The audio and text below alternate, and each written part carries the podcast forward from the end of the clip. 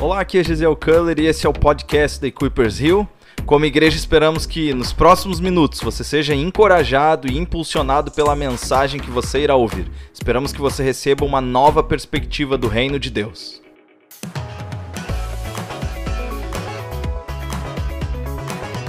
Nós vamos estar falando sobre confiança e o tema da mensagem é os dois lados da confiança.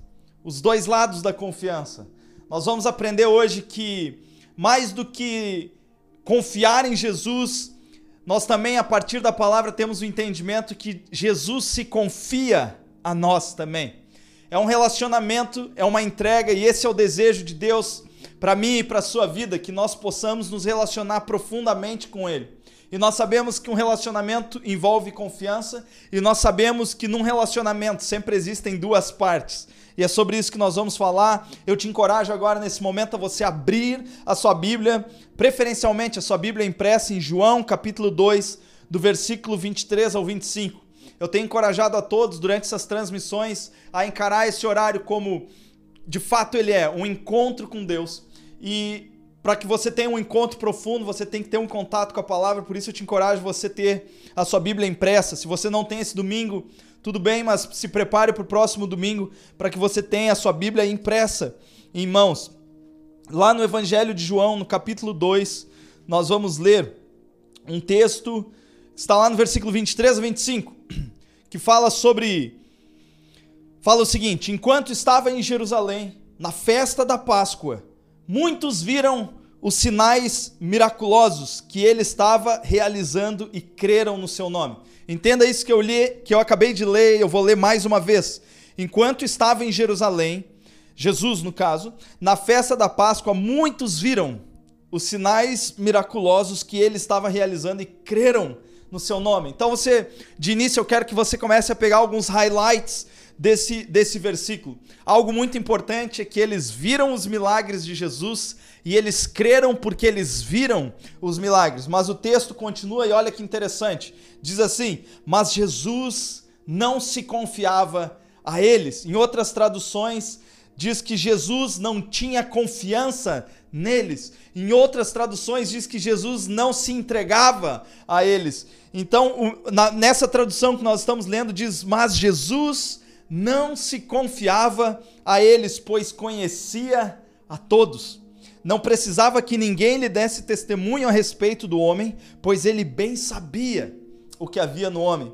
Agora entenda isso sobre o título da mensagem que eu acabei de dizer. Os dois lados da confiança. Você tem que entender nesse domingo que, apesar de você confiar em Jesus, você também tem que ter um coração disponível e um coração cheio do Espírito, um coração humilde, a ponto de que o Espírito Santo te molde para que Jesus se confie a você. Ah, se nós mergulharmos no texto, alguns teólogos vão dizer que Jesus não se confiava, significava que Jesus não abria os segredos do reino de Deus para essas pessoas, que Jesus não falava dos propósitos e do ministério dele. Independente do que seja, essas pessoas não tiveram aquilo que Jesus poderia ter para ofertar na vida delas, aquilo que Jesus poderia ter em questão de relacionamento. Elas não foram e nem descobriram a profundidade do amor de Deus. E eu fico pensando, e na verdade essa palavra me confronta faz algum tempo, e esse é, um, é uma das coisas que nós temos que pensar juntos como igreja, se nós estamos sendo dignos da confiança de Jesus. Se de fato nós estamos experimentando aquilo que Jesus é, ou nós estamos experimentando apenas aquilo que nós achamos que Jesus é, ou aquilo que nós achamos que Jesus deveria ser. Beleza? Então você tem que ter esse entendimento nesses primeiros versículos, que eles viram os milagres, esse é um ponto lá de João 2:23. Eles viram os milagres e por isso eles creram. Eles confiaram em Jesus, mas não quer dizer que Jesus se confiou a eles. Em João capítulo 6, versículo 24 e 35, eu estava lendo essa palavra durante essa semana e o Espírito Santo tocou de forma muito forte o meu coração, porque eu comecei a observar nos detalhes a forma como Jesus foi tratado no ministério terreno dele. E diz o texto assim: olha que interessante. Eu só vou te dar o contexto, o pano de fundo, beleza? Para que você entenda sobre do que, que se trata esse texto. João 2 aconteceu numa Páscoa. É, uh, no período de Páscoa em Jerusalém. João 6 aconteceu na Páscoa seguinte. E esses versículos que eu vou ler agora, é muito importante que você saiba isso para que você tenha entendimento. Eles estão falando, uh, eles estão descrevendo a história logo após a multiplicação milagrosa de pães e peixes. Não sei se você lembra desse milagre, mas Jesus e seus discípulos pegaram poucos pães e poucos peixes. Jesus deu graça e alimentou milhares e milhares e milhares de pessoas com pouco alimento. Então diz assim o texto em João, capítulo 6, versículo 24: Quando a multidão percebeu que nem Jesus nem os discípulos estavam ali, entrou nos barcos e foi para Cafarnaum em busca de Jesus. Ou seja, essas pessoas estavam indo atrás dele. E o texto continua: quando o encontraram do outro lado do mar, perguntaram-lhe: Mestre, quando chegastes aqui? E Jesus respondeu: A verdade é que vocês estão me procurando, não porque viram os sinais miraculosos, mas porque comeram os pães e ficaram satisfeitos. Ou seja, em outras palavras, Jesus estava dizendo: Vocês vieram atrás de mim por causa dos milagres, porque de fato vocês encheram a barriga, de fato vocês vieram atrás de mim não por causa daquilo que os milagres apontavam, não por causa do propósito dos milagres, não por causa dos segredos que estão por trás deles, mas vocês estão aqui por causa dos benefícios dos milagres. É mais ou menos isso que Jesus está dizendo. E ele diz assim: ele nos ensina algo muito importante. Não trabalhem pela comida que se estraga, mas pela comida que permanece para a vida eterna, a qual o Filho do Homem lhes dará Deus, o Pai, nele colocou o seu selo de aprovação. E olha só que interessante o que eles perguntam para Jesus. Então lhe perguntaram: o que precisamos fazer para realizar as obras que Deus quer? Ou as obras que Deus requer? E Jesus respondeu: a obra de Deus é esta, crer naquele que ele enviou. Então lhe perguntaram: Que sinal miraculoso mostrarás para que vejamos e creiamos em ti? O que farás? Os nossos antepassados comeram maná no deserto, como está escrito, e ele lhes deu pão para comer do céu. E declarou-lhes Jesus: Digo-lhes a verdade. Não foi Moisés quem lhes deu o pão do céu, mas o meu Pai que lhes dá o verdadeiro pão do céu, pois o pão do céu é aquele que desceu do céu e dá vida ao mundo. Então Jesus declarou, o último versículo: Eu sou o pão da vida, aquele que vem a mim nunca terá fome, e aquele que crê em mim nunca terá sede. É fantástico quando nós lemos esse versículo porque, como eu disse, preste atenção nisso. Jesus havia acabado de realizar um dos grandes milagres que apontavam para aquilo que seria a realidade de Israel. Jesus havia multiplicado pães e peixes e sobraram doze cestos.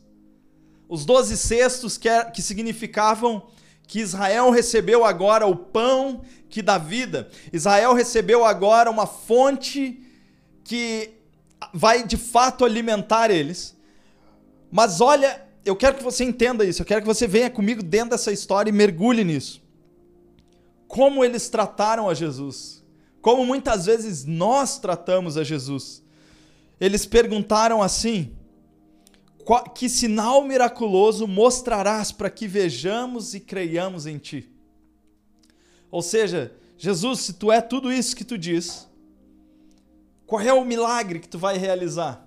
Ele havia acabado de realizar um milagre de multiplicação absurdo, alimentando várias pessoas, mas eles compararam isso à realidade dos antepassados de Israel lá no deserto, quando eles comeram o maná.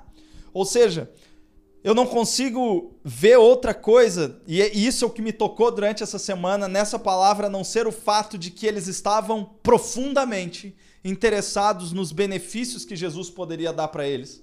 Jesus disse para eles: Vocês vieram aqui não por causa do milagre em si, mas por causa do benefício do milagre. E, e depois eles perguntam para Jesus: qual é o outro milagre que tu vai fazer? Porque os nossos antepassados foram alimentados no deserto e eles estavam ali pedindo ainda mais benefícios a Jesus.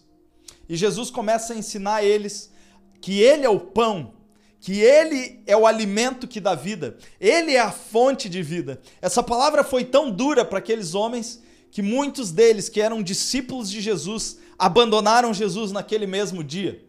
Muitos falaram, essa palavra é muito dura para os nossos corações, nós não podemos uh, suportar isso. E eles abandonaram a Jesus. Eu só quero que você mergulhe nesse contexto agora, antes de tudo, porque eu quero te lembrar que, ainda hoje, no nosso contexto de igreja, e eu espero que essa palavra ministre no seu coração, muitos ainda creem simplesmente pelo que vem, mas não são dignos da confiança de Jesus. E para muitos, ainda hoje, o milagre de ontem, preste atenção nisso, já se tornou insuficiente hoje. Os benefícios de Deus ontem já não são suficientes para hoje. E quando você se torna uma pessoa assim, apenas interessada naquilo que Deus pode te proporcionar na sua vida, mas você não está interessado em servir a Deus com todo o seu coração. Você começa a agir exatamente como essas pessoas, simplesmente perguntando qual é o próximo milagre, qual é o próximo benefício. Mas a pergunta de um filho maduro, a pergunta de um discípulo formado em Cristo é sempre: o que eu posso entender daquilo que Deus está fazendo? Deus realizou um milagre, mas o que, que Ele está tentando me mostrar? Deus realizou alguma coisa na minha vida, para onde Ele está? Apontando. Você tem que migrar o seu coração hoje, nesse domingo. Talvez, se você está nessa situação, de um coração imaturo, que apenas deseja receber para ser um coração maduro, daquele que serve e daquele que é digno de confiança de Jesus. Por isso, nós estamos falando sobre os dois lados da confiança. Porque em João 2,23 diz que eles creram no seu nome, mas Jesus não se confiava a eles, pois conhecia todos eles. E brevemente, o texto nos ensina algumas lições muito importantes. E existe e essas lições são basicamente sobre a forma certa de se relacionar com Jesus, porque existe uma forma certa de se relacionar com ele. Da mesma forma que existe uma forma errada de se relacionar com Jesus. Eu quero te dar alguns princípios bíblicos para que você se relacione com Jesus da forma certa, beleza? A primeira coisa que eu quero compartilhar com você nesse domingo é que você deve focar no coração de Deus e não nas suas mãos, nas mãos de Deus. Você deve focar no coração de Deus e não nas mãos de Deus. Embora as mãos de Deus vão realizar muitas coisas, as mãos estão realizando aquilo que o coração de Deus está cheio. Eu quero te, eu quero te explicar isso de uma forma melhor. Muitos na multidão, preste atenção nisso, creram no que eles viram, mas eles não creram em quem Jesus era. Muitas pessoas hoje se aproximam de contextos, e é sobre isso, e esse é o motivo de nós estarmos implantando uma igreja nas duas cidades, porque muitas pessoas creem naquilo que elas veem, nos milagres que elas veem, mas elas não têm uma revelação sobre quem Jesus é. E quem Jesus é é mais importante daquilo que Jesus está fazendo, porque quando você descobre quem Jesus é, você descobre aquilo que ele pode fazer. E, aqui, e mesmo quando ele não faz, você não deixa de crer nele. E muitas pessoas creram no que eles viram, mas não creram em quem Jesus era. E a verdade é que se eles parassem de ver os milagres, eles automaticamente parariam de crer.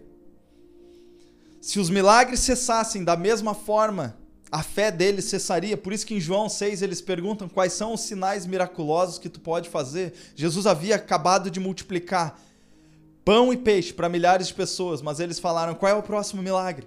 Porque se tu não nos mostrar um próximo milagre, eu paro de crer hoje. Muitos de nós estamos, estão mergulhados nessa mesma posição. Deus, aquilo que tu fez na minha vida ontem, se tu não fizeres hoje, eu não creio mais em ti. É mais ou menos esse o posicionamento do coração de muitas pessoas que se aproximam de Deus mais focados nas mãos dele, naquilo que ele pode entregar, do que no seu próprio coração. O coração daquelas pessoas estava claramente, muito, mas muito mais focado nas mãos de Jesus do que no coração de Jesus. Porque Jesus estava multiplicando um pão, não para encher a barriga dele simplesmente, embora isso aconteceu, não para saciar a fome deles simplesmente, embora Jesus saciou a fome terrena deles, mas Jesus estava fazendo um milagre para apontar para quem ele é, e ele estava dizendo: Eu sou o pão da vida. Isso que vocês estão experimentando da minha mão não é nada comparado com aquilo que vocês podem experimentar vindo do meu coração.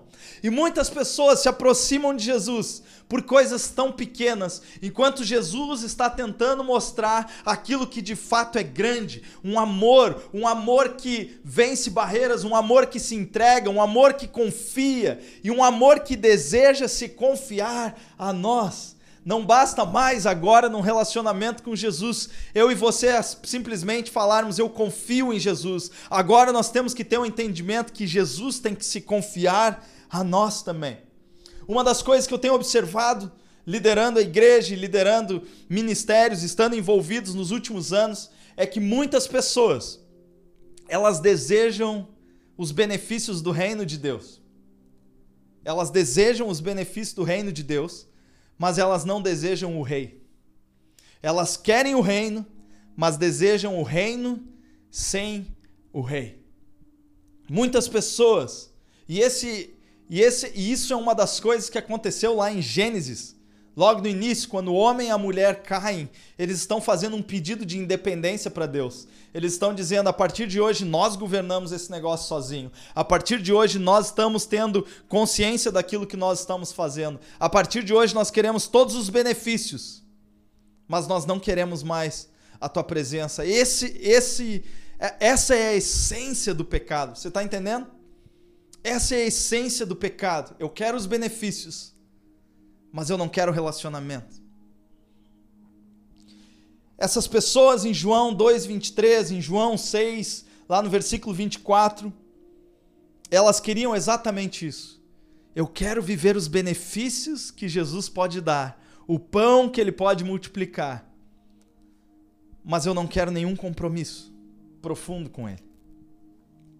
E essa é a abordagem que muitas pessoas estão tendo em relação a Jesus. E eu entendo, e eu quero que você entenda essa ilustração também.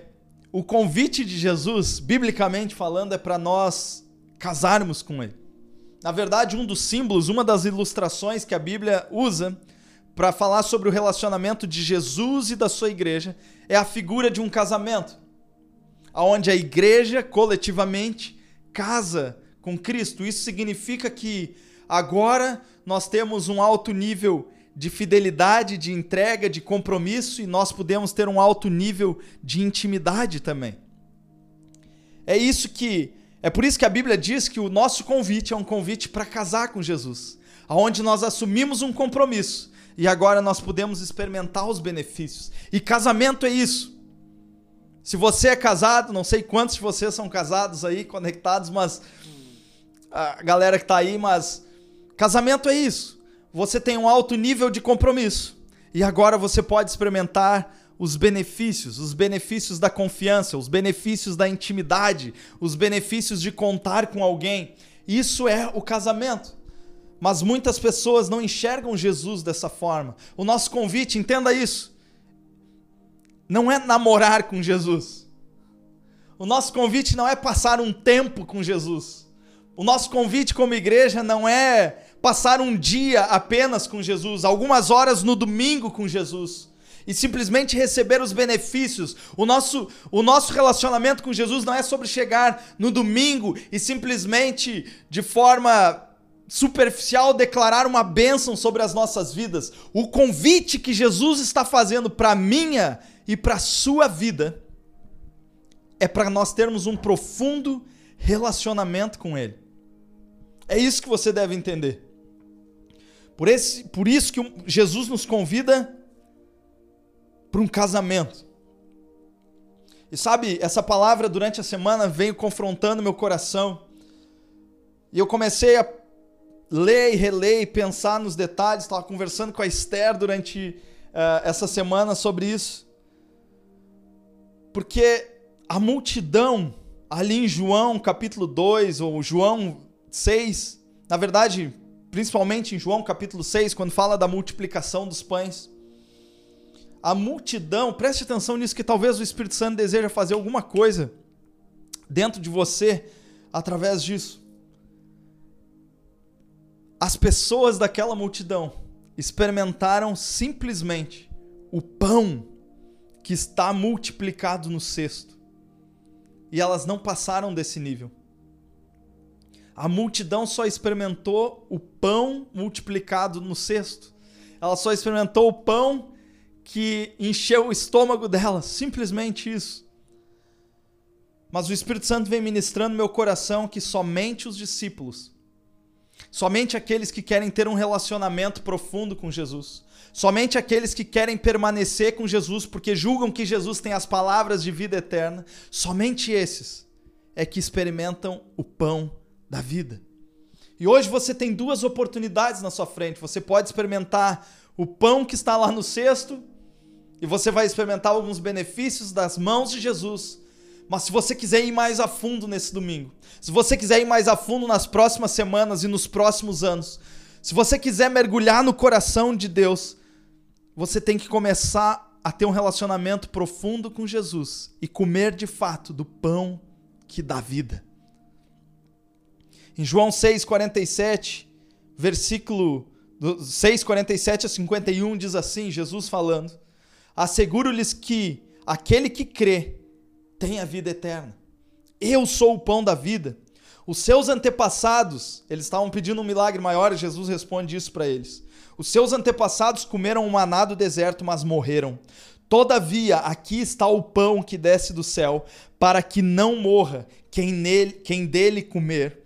Eu sou o pão vivo que desceu do céu. Se alguém comer deste pão, viverá para sempre. Este pão é minha carne que eu darei pela vida do mundo. Lá no versículo 58 diz assim: Este é o pão que desceu dos céus. Os seus antepassados os, os, seus antepassados comeram o maná e morreram, mas aquele que se alimenta deste pão viverá para sempre. Eu quero que você migre o seu coração hoje, não para as para que você migre o seu coração, para que você tire o seu foco, o seu olhar simplesmente daquilo que as mãos de Jesus estão fazendo e coloque o seu foco naquilo que o coração dele deseja te entregar. Eu gosto muito de uma frase do Rick Warren que diz que todo milagre é uma parábola e toda parábola é um milagre. Todo milagre, na verdade, ele quer dizer que aponta para uma revelação de quem Cristo é. Eu acredito muito que aquilo que o Espírito Santo está realizando na minha e na sua vida durante esses dias simplesmente estão apontando para alguma coisa que vem do coração dele. Então tenha, tenha isso no seu coração esse domingo, que o seu foco não deve estar apenas naquilo que Deus pode fazer, mas o seu foco deve estar em descobrir constantemente sobre quem Jesus é. É por isso que eu amo que lá em João 6, quando alguns discípulos abandonam Jesus, ele pergunta para o resto dos discípulos, e a mesma pergunta que ele faz para o meu coração e para o teu coração, para a minha vida e para a tua vida. Ele diz assim para os discípulos: Vocês querem ir embora também? E um dos discípulos diz essa frase que eu amo, essa frase que eu desejo viver todos os dias da minha vida. Mas para quem eu irei? Ou para quem nós iremos, se somente tu tens as palavras de vida eterna? Nós, como igreja, nós não estamos perguntando para onde nós vamos ir. A nossa pergunta é diferente. A nossa pergunta é para quem nós estamos indo.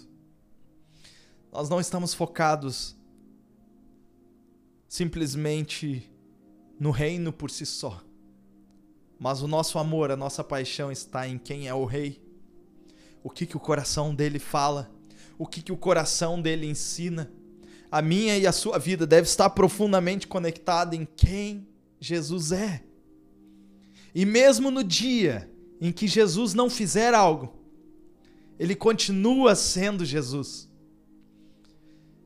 Mesmo no dia em que as coisas não acontecerem na minha e na sua vida, ele continua sendo Jesus.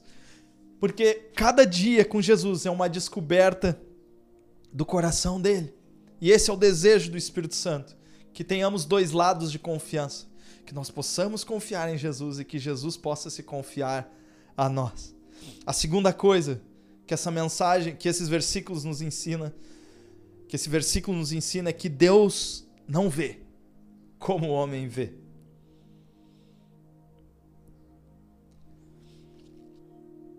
Você tem que ter um entendimento que Deus consegue observar absolutamente tudo nas nossas vidas.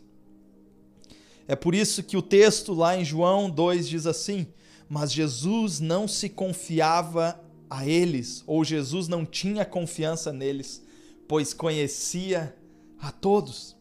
A verdade é que Jesus conhece a nossa missão e a nossa omissão. Jesus conhece a nossa missão e a nossa omissão. Jesus conhece exatamente o que o nosso coração está buscando, quais são os nossos objetivos, mas ele também conhece exatamente aquilo que o nosso coração não está buscando e aquilo que não é o objetivo do nosso coração. E num relacionamento com Jesus, nesses dois lados de confiança, você tem que entender alguma, uma coisa muito importante: é que nenhum de nós consegue se passar por outra pessoa na frente de Jesus. Talvez nós conseguimos fazer isso com os nossos amigos, talvez nós conseguimos fazer isso em determinados relacionamentos. Talvez durante algum tempo algum de nós já até escondeu algum lado da sua vida. Mas quando nós chegamos na frente de Jesus, quando nós chegamos e olhamos Jesus olho no olho, quando nós chegamos e simplesmente entramos na presença de Jesus, tudo aquilo que habita nele começa a sondar o nosso coração, começa a discernir os nossos pensamentos. Tudo aquilo que busca alguém para confiar, faz uma análise. Jesus vê a nossa missão e a nossa omissão. Ele vê exatamente aquilo que nós estamos comprometidos e aquilo que nós estamos deixando de estar. E esse olhar de Jesus, que a Bíblia cita em alguns momentos, é aquilo que rompe o que é superficial e discerne o profundo. Lá em 1 Samuel, no capítulo 16, no final do versículo 7, diz que o Senhor não vê como o homem. O homem vê a aparência, mas o Senhor vê o coração. O Senhor não vê como o homem, o homem vê a aparência, mas o Senhor vê o coração. E Jesus sabia exatamente o que estava no coração daquelas pessoas. Jesus sabia exatamente o que estava no coração dos seus discípulos. E Jesus sabia e não podia se confiar a eles. Jesus não tinha confiança neles porque a verdade é que tudo aquilo que eles estavam crendo não era algo que tinha fundamento. E Jesus sabia que uma fé sem fundamento não tem onde se apoiar quando a adversidade vem. Tanto que alguns dos discípulos abandonaram Jesus simplesmente nem por uma adversidade, mas pelo ensino puro que ele entregou a eles. Eu sou o pão da vida. Quem não comer desse pão, quem não beber do meu sangue, quem não fizer parte dos meus propósitos, quem não me servir, quem não for meus discípulos, quem não persistir até o fim, esse tipo de ensinamento fez com que muitas pessoas que só queriam os benefícios abandonassem a Jesus. E essa é a verdade. Deus não vê como o homem vê. Em Hebreus capítulo 4, no versículo 12, fala sobre a palavra de Deus, essa mesma palavra que eu tenho certeza que está entrando na sua vida, sondando o seu coração, discernindo a sua missão, discernindo a sua omissão, vendo os teus propósitos, essa mesma palavra que está entrando no meu coração essa manhã. Em Hebreus 4:12 diz assim: "Porque a palavra de Deus é viva e eficaz e mais penetrante do que espada alguma de dois gumes, e penetra até a divisão da alma e do espírito, das juntas e medulas, e é apta para discernir os pensamentos e intenções do coração. O que aquelas pessoas não notaram e o que muitas pessoas não notam hoje é que elas estavam frente a frente com essa palavra, a palavra viva, o Verbo de Deus, agora encarnado e habitando entre nós, aquela multidão estava de frente a frente com a palavra que diz lá em Hebreus 4,12 que é apta para discernir os pensamentos e intenções do coração. Eu só quero te lembrar que essa presença, essa palavra está nessa reunião nesse domingo e ela é apta para discernir os pensamentos e os corações. Talvez muitos de nós dizem alguma coisa, falam alguma coisa, mas fazem outra. Mas o que eu queria te lembrar é que quando você tem um encontro com Jesus, você só tem uma opção. Você tem que se render. Você tem que dizer: Jesus, você conhece todas as coisas. Você me conhece mesmo antes de eu existir. As palavras que saem da minha boca tu já conhece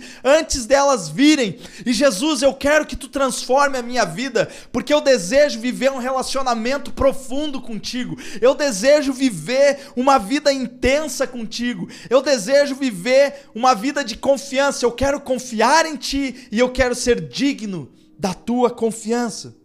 E eu queria te lembrar isso esse domingo. Que Jesus está discernindo os nossos pensamentos. Jesus está discernindo as nossas palavras. Jesus não apenas discerne aquilo que nós fazemos, mas também discerne aquilo que nós deixamos de fazer.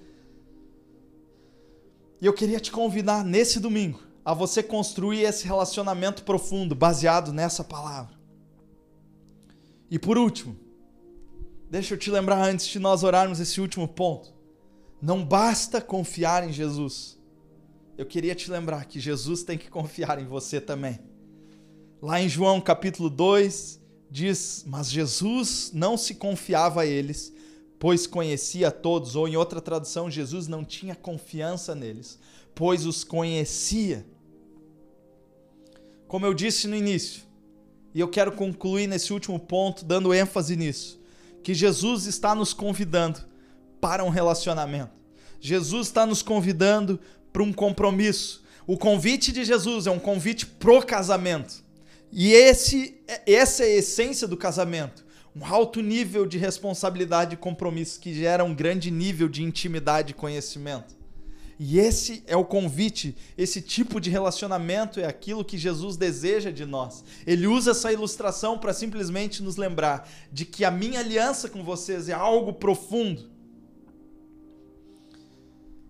E você deve conhecer a Jesus. E mais do que conhecer a Jesus, na questão de confiança, você deve ser conhecido dele. E esse deve ser o nosso desejo como igreja esse deve ser o nosso desejo como igreja. Eu estava pensando em uma ilustração para que talvez você ou todos que estão conectados entendessem isso da melhor forma possível. E eu estava lembrando de algo que eu ouvi há muito tempo atrás sobre como que eu poderia entrar na Casa Branca, por exemplo. E eu sei que talvez você está pensando o que tem a ver a Casa Branca com essa história. Calma. Na verdade, se você for lá na frente da Casa Branca, lá em Washington, e você bater lá no portão ou na porta, e você, e você falar assim: Ó, oh, eu quero entrar. Eu conheço o presidente dos Estados Unidos. Eu, eu quero entrar. Somente com esse lado você não entra. Você sabe disso, né? Senão muita gente ia lá bater para tirar uma foto com o presidente. Mas não funciona assim. Você só entra na Casa Branca se o presidente falar que te conhece. Aí você entra. É o presidente que deve te conhecer. Da mesma forma, eu estou usando essa ilustração para te mostrar que somente um relacionamento de dois lados é que abre portas. Se alguém bater na sua casa e você não conhece aquela pessoa, eu tenho certeza que você não deixa essa pessoa entrar. Mas se você, se alguém bater na sua casa e você ver a outra pessoa e você reconhecer e conhecer a outra pessoa, você abre a porta e essa pessoa entra. O que o Espírito Santo quer te lembrar essa manhã é que existem certas coisas no coração de Deus e que você pode bater e você pode dizer como uh, aquelas pessoas o sentimento que aquelas pessoas tinham lá em João 2,23, dizendo assim: eles creram no seu nome. Você pode dizer, eu creio em ti, Jesus. Eu creio em ti, mas sabe o que, que realmente abre a porta do reino de Deus? É quando Jesus diz: Sim, eu te conheço. Eu conheço a intenção do teu coração. Eu sei que tu está interessado no meu coração, naquilo que eu sou de fato. E aí você pode entrar. Porque a pior frase que eu e você podemos ouvir no final de tudo, no final dessa vida, é Jesus dizendo: Eu não te conheço. Mas eu fiz isso no teu nome. Eu realizei milagres. Eu preguei. Eu orei. Eu fiz tantas coisas. Mas sabe o que faz nós entrarmos no céu? Sabe o que faz nós entrarmos? É essa frase de Jesus: Eu te conheço. Pode entrar. Eu quero que você seja transformado, essa é a minha oração por essa palavra. Que você possa ser digno da confiança de Jesus. Nesse momento, eu quero te convidar a orar sobre esses três pontos. O primeiro que nós conversamos aqui é: não foque nas mãos de Deus, foque no coração de Deus. Eu sei que aquilo que Deus realiza é importante também, mas mais importante do que ele faz é quem ele é. Eu queria te lembrar aqui do segundo ponto da mensagem, que Deus não vê como o homem vê. E talvez alguns de nós tenham chegado na presença de Jesus achando que podem transparecer uma coisa quando de fato não são. Mas eu queria te lembrar que o Espírito Santo tudo vê, tudo discerne e mesmo que você não seja hoje aquilo que você acha que você deveria ser na presença de Jesus, ainda existe uma oportunidade para você se arrepender, mudar os seus caminhos e não apenas agora crer em Jesus, mas Jesus se confiar a você. E por último, não basta confiar em Jesus. Jesus tem que confiar em você. Aonde você está, feche seus olhos. Se você puder, levante suas mãos. Feche seus olhos, levante suas mãos aonde você está e ore comigo. Deus, obrigado, Senhor por mais um domingo nós estarmos conectados aqui. E nós oramos agora, Senhor, para que o nosso coração não esteja simplesmente focado nos benefícios do teu reino, mas sim na presença daquele que é o rei, Senhor. Nós não queremos viver nenhum benefício sem o compromisso. Nós não queremos, Senhor, sermos simplesmente alimentados do pão do cesto e não comer do pão da vida, Senhor. Mas nos dá, Senhor, uma orientação do teu espírito, nos desafie, Senhor, a olhar para o teu coração nesse domingo. Da mesma forma, Senhor, nós sabemos que lá em Samuel, capítulo 16, versículo 7, diz que tu não vê como o homem vê. Os teus olhos não são os nossos olhos, por isso sonda o nosso coração. E a tua palavra diz em Hebreus capítulo 12 que tu discerne os pensamentos e a intenção do nosso coração. Nós queremos te reconhecer, Senhor através do teu filho, como a palavra viva, a palavra que discerne, Senhor, os nossos pensamentos, as nossas intenções. E mais do que discernir, Senhor, nós pedimos nesse domingo, nos transforma, nos faça diferente. Nosso pecado, a nossa transgressão não nos deixa sermos diferentes, Senhor. A não ser que uma palavra tua muda todas as coisas, uma palavra tua perdoa todas as coisas, Pai. E por último, nós oramos, Senhor para que nós possamos ser dignos da tua confiança, possamos viver e habitar, Senhor, no teu coração e que nós possamos ouvir aquilo que sai da tua boca dizendo que tu nos conhece e que tu deseja estar conosco, que tu pode revelar os segredos do teu reino, que nós vamos bater a porta e a porta vai se abrir, Senhor. Porque nós temos um relacionamento contigo. Vem e fala nos nossos corações nesse domingo como igreja nos transforma, nos desafia. Senhor, da mesma forma, eu oro por cada família, cada pessoa conectada. E se alguém está entregando seu coração para Cristo Jesus, nós oramos também, Senhor, para que teu Espírito Santo traga consciência, Senhor, da justiça de Cristo, Senhor, aquele que morreu por todos nós, mas ressuscitou ao terceiro dia e nos oferece hoje o perdão dos nossos pecados. Mais uma vez, obrigado por estar conectado com a Equippers Hill. Fique à vontade para compartilhar essa mensagem com mais pessoas. E se você tomou a decisão de seguir a Cristo hoje e deseja continuar caminhando com a gente ou simplesmente compartilhar sobre o que essa mensagem mudou na sua vida, por favor, entre em contato através das nossas redes sociais, Instagram ou Facebook, no arroba EquippersHill ou através do e-mail riodejaneiro.equipperschurch.com. Nos vemos na próxima. Um abraço.